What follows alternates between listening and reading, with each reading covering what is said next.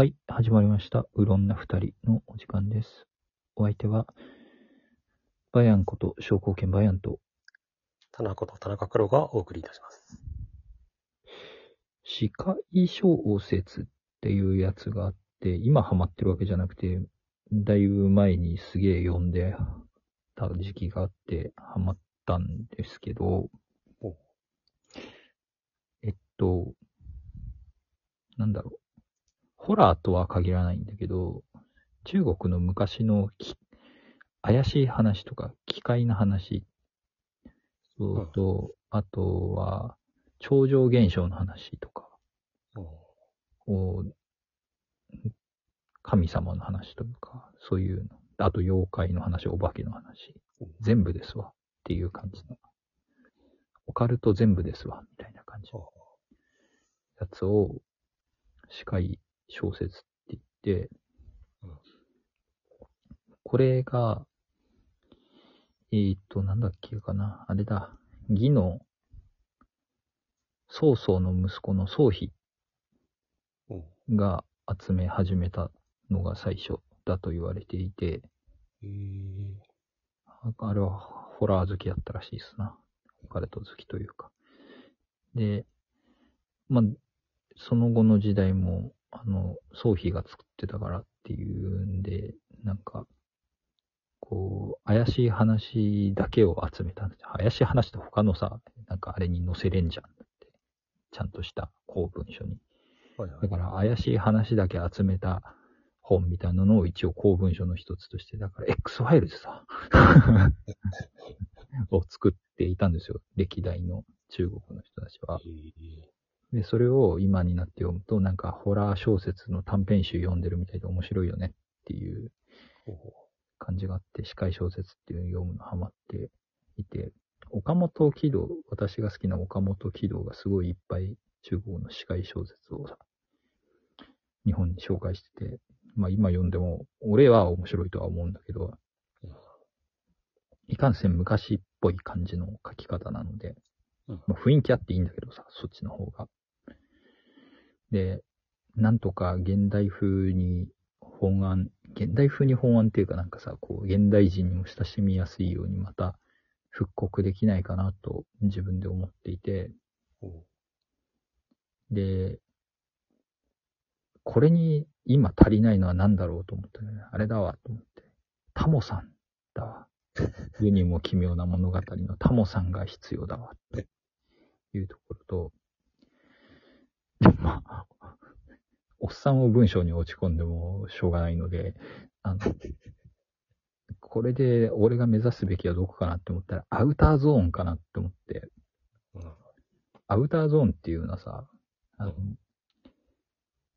俺ら世代の人たちはもしかしたらジャンプ、てか俺らよりもうちょっと上の世代の人たちの頃のジャンプに載ってたような気がするんだけど、ジャンプに昔載ってたあの、ホラー漫画みたいなやつでうん、ミザリーっていう変ななんか耳の尖った怪しい女の人が毎回出てきて、この人がストーリーテラーみたいな感じで、かつ登場人物でもあるんだけど、で、なんか、1話完結型で、えっ、と、登場人物がなんか怪しげなアイテムとかを手にしてしまったために破滅したり、運よく生き残ったりするとか、お化けに会って、こう、起点で乗り切ったり乗り切れなかったりとかして、ミザリーは手伝ったり手伝わなかったりみたいなうん。感じなんだけど、毎回一応出てくるみたいな話で、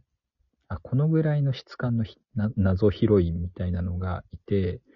で、中国の昔の話を、こう時代飛び飛びなのになぜか毎回同じ女の人出てくるみたいなのちょっと面白いかなと思って、今そういうのを書いていますっていう話なんだけどさ。なんかこの手のなんか1話完結型の怪奇物みたいな話結構好きで、ミステリーゾーンっていうやつとか結構好きだった。それも漫画？ミステリーゾーンはね、アメリカのドラマうん映画にもなってたかな。俺は映画を見たんだったかな、最初は。で、この前なんかアマプラ見たら、えっと、あんま、もう配信終わっちゃったかもしれないけど、何話か見たんだけど、なんか、現代版みたいなのでまたミステリーゾーンやってて、何話か見たけど、なんか、特に第1話のやつが面白かったね。なんかまた、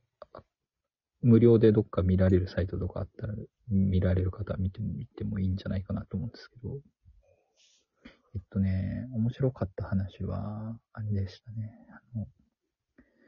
売れない政治ネタのお笑い芸人の人が、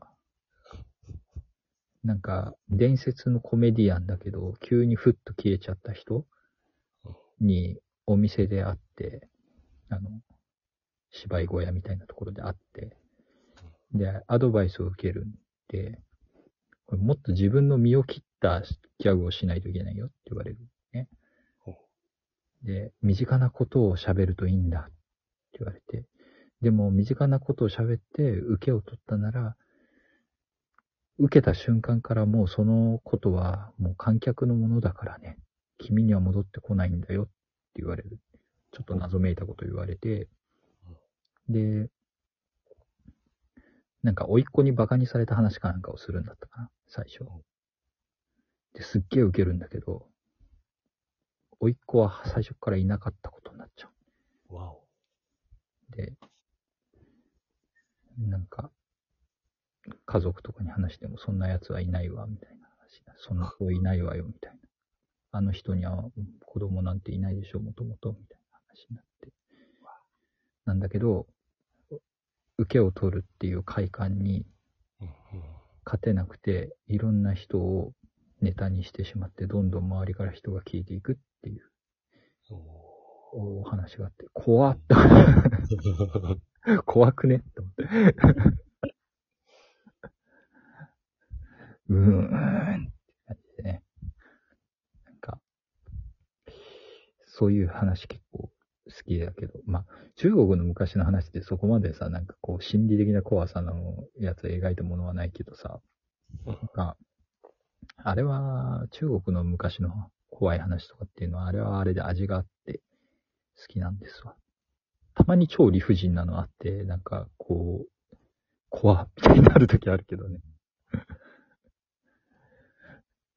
なんか、お化け信じてない人がやたらとひどい目に遭う話とか結構多いなって思って、なんか、神仏を信じないこと自体に対しての罰罰が当たるみたいなのがあって、それは割となんか理不尽な下り方するときがあってビビるっていう、ね。なんか、中国のなんか宗教観みたいなのが反映されてるのかなと思っていて、無神論者ひどい目に遭いがちみたいな。中国の司会小説の特徴の一つかな。あとね、なんかさ、物語ってさ、こう、後の時代になればなるほど洗練されていくと思うじゃん。うんあの、中国の怪奇小説ね、後の時代になればなるほど長いんですわ。一個一個が。うわ全部盛り込みたくなっちゃったのね。まあ待て、落ち着け、みたいな。登場人物おーんみたいな話とかさ。これはホラーなのかな恋愛なのかなみたいな話のすげえ長えみたいな。ボタン道路とかもともと中国の話なんね。そういえばね。ボタン道路なんだなんか、うーん、なんだろうな、お化けの、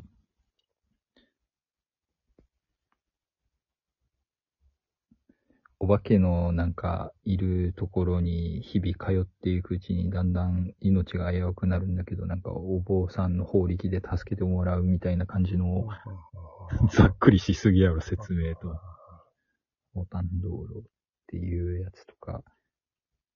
白蛇伝とかも多分なんかもともと司会小説とかの類だったんじゃないかなと思うんだけど、そういうのもすっげえ長えみたいな、長編やんけみたいななんか感じになっていくわけですよ。で、